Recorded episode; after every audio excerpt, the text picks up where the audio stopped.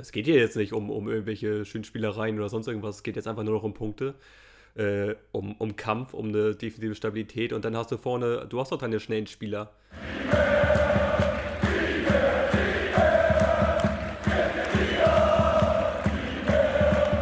Mühlentalk, dein Podcast über den VfB Lübeck.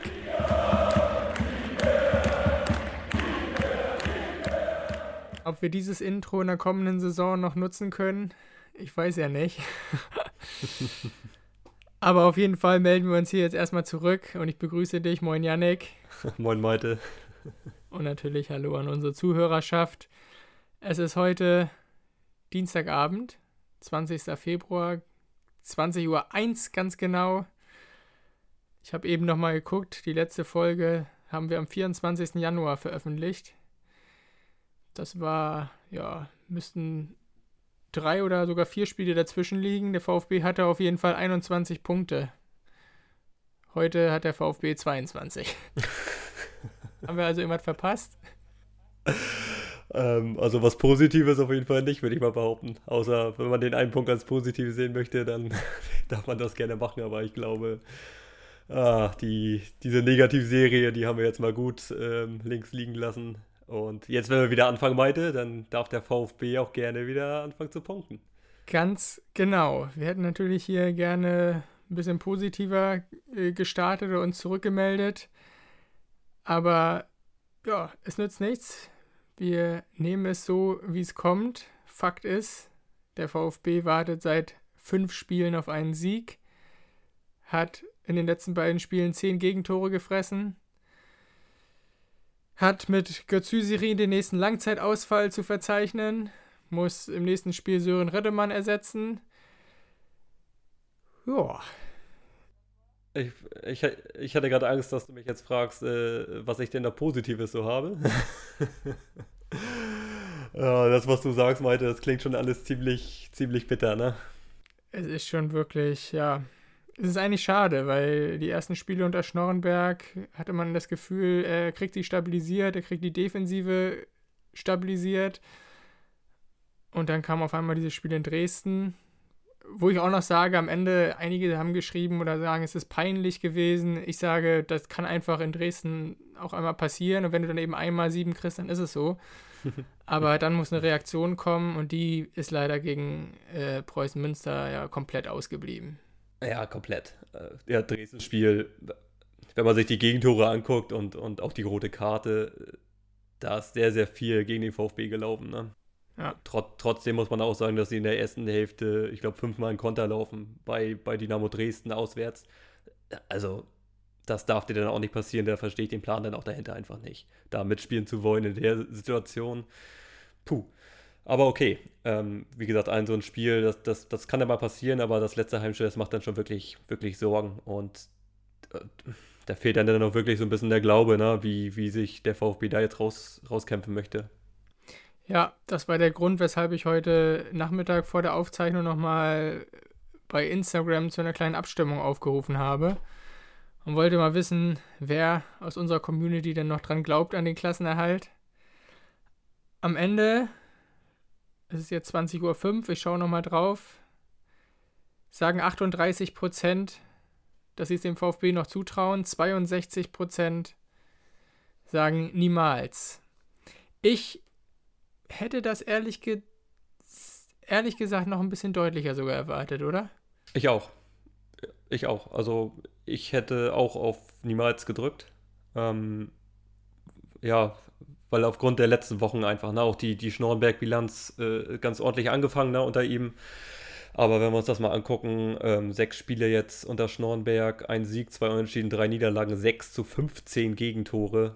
Ähm, er hat ja angedeutet, er möchte aktiven Fußball sehen äh, und spielen lassen.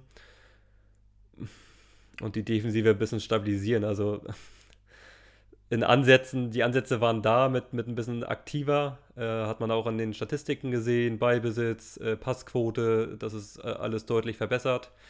Allerdings ist es nicht zwingend und die defensive Stabilität ist halt auch einfach nicht eingetreten. Deswegen aufgrund der letzten Auftritte wäre ich auch eher auf niemals ähm, und hätte auch gedacht, dass das also schon über 70 Prozent geht, dass, es, dass die Hoffnung da schon ja, relativ im Keller ist. Auf der anderen Seite muss man ja auch sagen, hat der VfB auch Glück gehabt, genau, weil ja. wenn man sich letztendlich die Ergebnisse und ja. die Tabelle anschaut, es ist, du kannst, mir fehlt auch ein bisschen die Fantasie, wie sie das, wie sie das Spiel jetzt in Halle gewinnen wollen, aber wenn sie das Spiel in Halle gewinnen, dann sind die da wieder voll im Geschäft. Hm. Ja. Dann ist da sicherlich auch wieder ein bisschen Glaube und du, du bist ja nicht abgeschlagen, ne? Also ja. sicherlich äh, ist, es, ist es auch irgendwo brenzlig, dass Duisburg jetzt in die Spur gefunden hat. Du hast halt einen Vierkampf, ne? Du hast halt einen Vierkampf mit Halle, Mannheim, Duisburg und der VfB, wenn er drin bleibt, sofern er denn in Halle punktet, ähm, sind sie ja trotzdem wahrscheinlich weiter im Geschäft. Da, so kommen wahrscheinlich auch diese 38% zustande, ne? weil man ja. sich die Tabelle anguckt und sagt, okay, es ist noch Zeit, der Abstand ist noch nicht allzu groß. Trotzdem fehlt einem weiterhin die Fantasie, wie der VfB denn ein Spiel gewinnen möchte in der dritten Liga. Ja. Und ich habe mir Halle jetzt äh, in München angeschaut und die, die leben einfach, ne? Die sind, haben eine ganz andere Körpersprache da auf dem Platz. Die waren da wirklich drauf und dran, in München was mitzunehmen auch, auch was so diese fußballerischen Ansätze angeht, so das Offensivspiel von Halle, da ist wirklich Zug dahinter. Das ist auch die Stärke von Halle. Defensiv sind sie da ein bisschen anfälliger, aber offensiv haben sie schon ihre Qualitäten und haben da sicherlich eine andere Ausstrahlung auf den Platz gebracht und eine andere Dynamik nach vorne, als der VfB die letzten Wochen auf den Platz Boah. gebracht hat. Brauchst ja nur einen Namen reinschmeißen, ne? Dominik Baumann. Ja. 13 Buden gemacht. Äh, ich schmeiße auch einen zweiten Namen rein, äh, Tunay Dennis. 13 Scorer, 6 Vorlagen, 7 Tore, kommt aus dem zentralen Mittelfeld so ein bisschen, aus dem Zentrum. Ähm, die beiden in den Griff zu bekommen, das ist so ein bisschen die Lebensversicherung. Ja, das ist dann schon Qualität da unten, ne?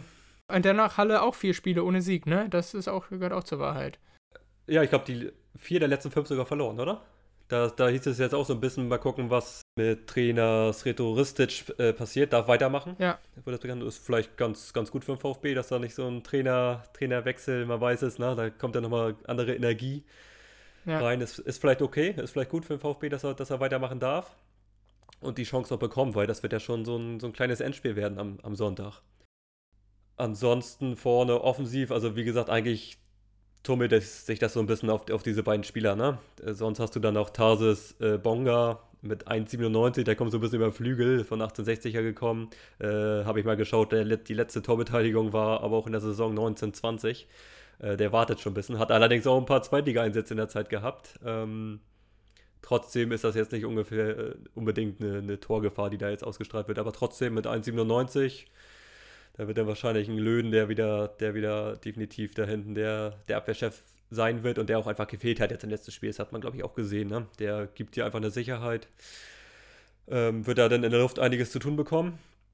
Und dann hast du noch einen Erich Bergo, gutes Tempo, aber auch nur ein Tor und eine Vorlage diese Saison. Also, wie gesagt, du hast diese beiden Spieler, die, Spieler, die extrem torgefährlich sind, die da die Qualität ausmachen bei Halle. Wenn du die einigermaßen in den Griff bekommst, das Zentrum dicht bekommst, und einfach mal wieder eine, eine gewisse defensive Stabilität hinbekommst. Ne? Vielleicht nicht versuchen unbedingt das Spiel so zu machen, sondern schau doch mal, was, was Halle anbietet zu Hause. Ähm, ich erinnere gerne an das Spiel in Sandhausen, wo du wirklich defensiv richtig stabil stehst und dann schaust, dass du schnelle Spieler hast, über den Flügel kommst.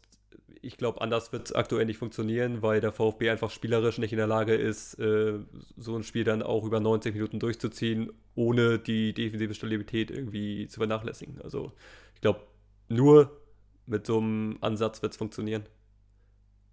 Oder hast du jetzt in den letzten Wochen irgendwie gesehen, dass, dass du da jetzt einen, spielerischen Fortschritt gesehen hast oder was dir jetzt äh, grundsätzlich Hoffnung macht, dass die so einen Spielstil ähm, verfolgen?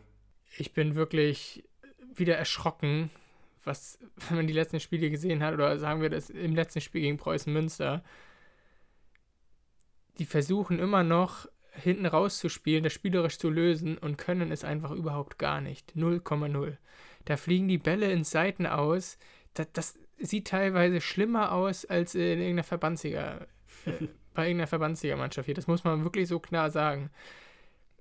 Ach, dann sage ich echt in so einer Situation, dann komm, dann hau das Ding raus, schiebt raus, geht auf den zweiten Ball, aber macht euch das Leben dann nicht unnötig schwer, ne? Ja, gerade in dieser Situation. Ja. Das verstehe ich nicht. Ja. Weil dann kommt es dann ja eher so vor, dass, dass sie ja, den Ernst der Lage nicht so wirklich erkannt ja, haben, so sondern versuchen, so sieht das wir wollen aus, ja genau. gucken, dass wir, ein bisschen, dass wir ein bisschen kicken und versuchen, ordentlich Fußball zu spielen. Es geht hier jetzt nicht um, um irgendwelche nee. Schönspielereien oder sonst irgendwas, ja. es geht jetzt einfach nur noch um Punkte, äh, um, um Kampf, um eine defensive Stabilität und dann hast du vorne, du hast doch deine schnellen Spieler wenn du die gut einsetzt über den Flügel, wenn du da guckst, dass du dann einigermaßen, einigermaßen Konterspiel hinbekommst, ähm, ne, über den Hauptmann Velasquez hat man ja auch schon phasenweise mal gesehen, du hast jetzt mit dem Beleme vorne auch noch einen schnellen Spieler zu bekommen. Allerdings der fünfte äh, Stürmer jetzt im, im Kader und keiner trifft davon. Also da ist dann auch, ist dann natürlich auch eine, eine Kaderfrage, eine Qualitätsfrage, die, die ja, Sebastian Harms ja zusammengestellt hat, ne? Ja, der Beleme wirkt leider noch sehr, sehr unglücklich. Also zwar bemüht und aber es passt irgendwie ins Bild, äh, den Elfmeter, den er da gegen ja. Pfosten schießt, ne, in Dresden. Ja, bemüht sind sie alle irgendwie, ja, die, die, die ja. vorne drin gespielt haben bisher. Ja. Und, und, aber keiner funktioniert richtig, dass man jetzt sagt, das ist jetzt der Stürmer Nummer 1 und, und daran kann man sich jetzt hochziehen. Sie kriegen, ja, auch das, das Passspiel, das ist einfach äh, das Mittelfeld, mit, aus dem Mittelfeld äh, in den Sturm rein, das kriegen sie ja gar nicht überbrückt wirklich selten mal Angriffe. Ein, zwei richtig gute gab es ja. Die Flanke von Hauptmann, ich glaube, das war die beste Flanke der ganzen Saison, die Egerer leider ja. ja nicht verwertet. Aber so kann es dann gehen, ne? Aber das ist ja über 90 Minuten einfach, kriegen sie das spielerisch überhaupt nicht äh, umgesetzt.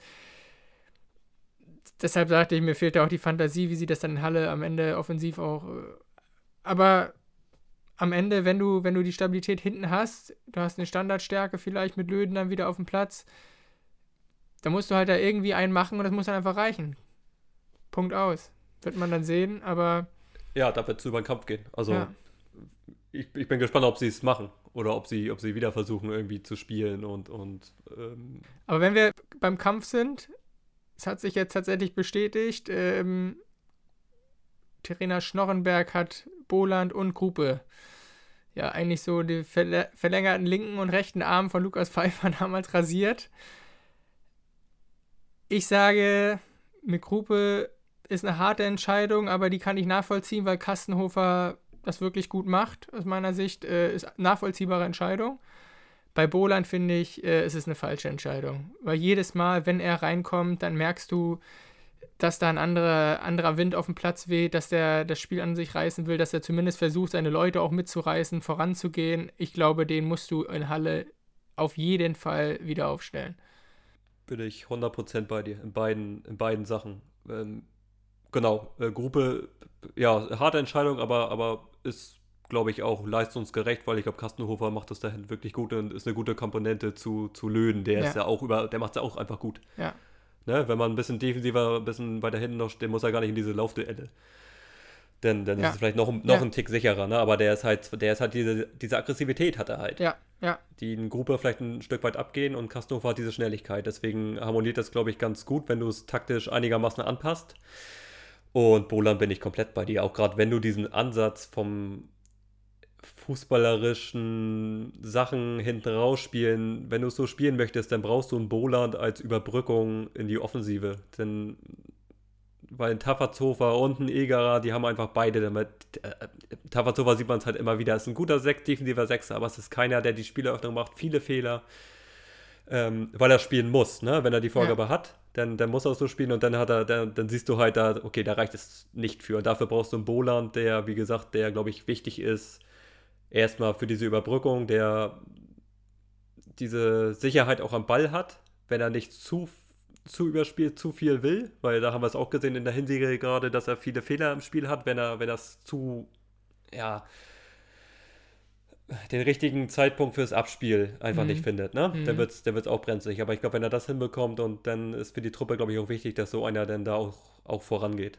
Ja, und äh, auch seine, seine Laufleistung einfach. Ja. Ne? Der, der ja. ist einer der fittesten Spieler. Ich glaube, von den, von den Werten hat er immer die besten gehabt, was die Laufleistung angeht.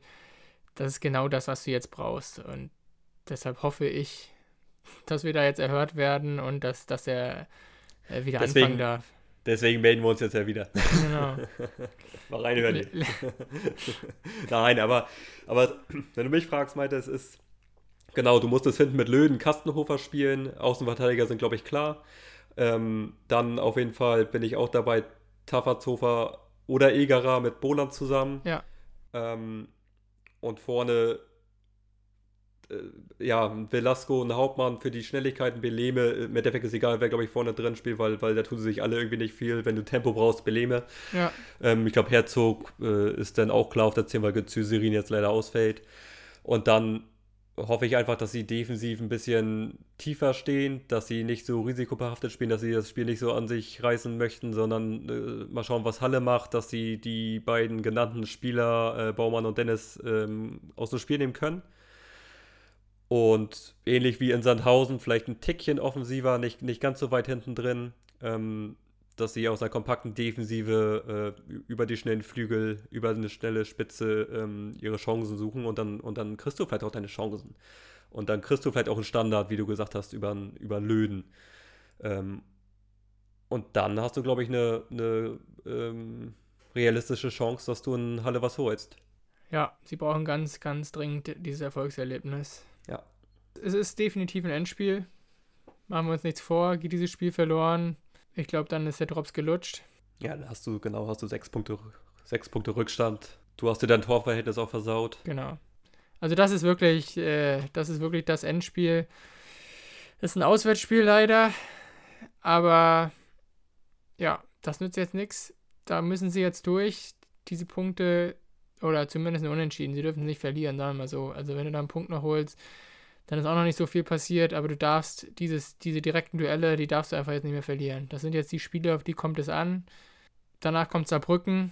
Die haben jetzt auch ja. wieder in, rechtzeitig in die Spur gefunden.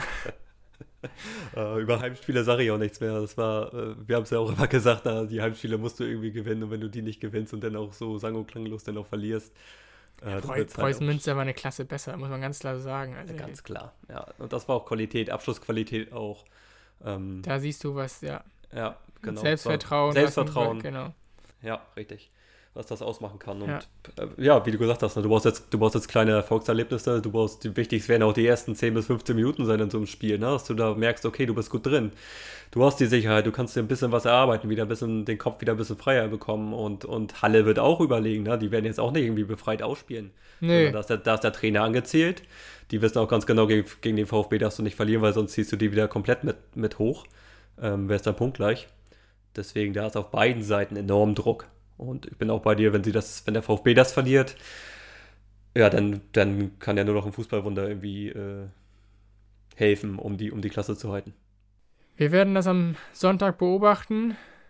Wünschen der Mannschaft natürlich viel Erfolg ja, Tarek Zyserin, weil ich jetzt gerade auf meinen Zettel schaue, hier mit der Schambeinentzündung, das ist natürlich auch sehr bitter, dass einer der besten Spieler dieser Saison jetzt, ja, vermutlich bis zum Ende ausfallen wird. Genau weiß man es wahrscheinlich nicht, aber ja, gute Besserung an dieser Stelle. Und da müssen jetzt andere in die Bresche springen. Ich glaube, Herzog hat auch in Ansätzen gezeigt, dass er ein ganz guter äh, Spielmacher sein kann. Mein Eindruck zumindest. Also vielleicht. Technisch ganz gut, ne? Genau. Mhm muss jetzt ein bisschen reinwachsen in, die, in, die, in diese Rolle. Genau. Auch Sicherheit, da geht es auch um Selbstvertrauen. Das ist, ist jetzt, glaube ich, überall gefragt, dass man da jetzt ein bisschen, ja, den Kopf wieder ein bisschen hochbekommt und sich jetzt nicht nach den letzten beiden Spielen gerade jetzt komplett hängen lässt, sondern da wieder ein bisschen rausfährt. Und jetzt gerade in so einem Spiel ist vielleicht auch dann ganz gut, dass du jetzt so ein, so ein kleines Endspiel schon hast und dass du da jetzt genau weißt, worum es geht. Und ich bin gespannt, wie die Truppe da auftritt und, und was die taktische Marsch Marschroute dann auch sein wird.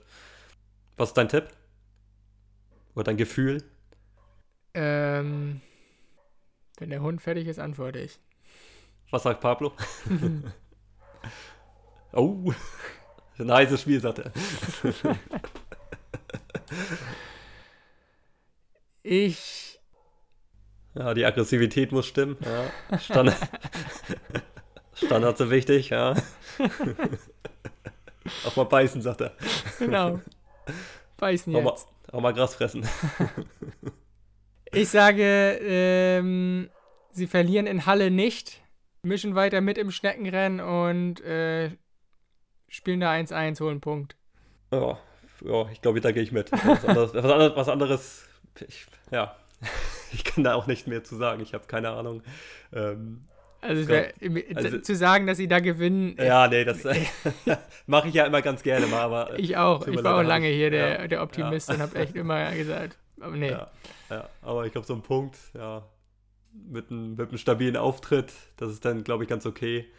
Kannst du dich vielleicht wieder ein bisschen dran hochziehen, ähm, aber ja, schauen wir mal und dann schauen wir, Kannst du gegen Saarbrücken nachlegen und dann holst du vier Spiele aus, äh, vier Punkte aus den beiden Spielen und dann sieht die, Welt schon wieder, sieht die Welt wieder ein bisschen anders aus. Sofort wieder. unterschreiben.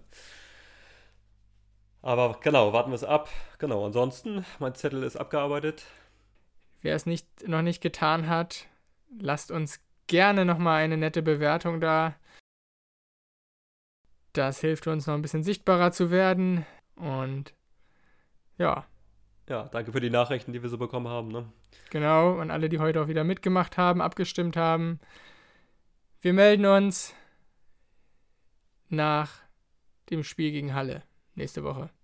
Das machen wir. Bis dahin, Kopf hoch und auf geht's. Schöne Woche. Ciao, ciao. ciao.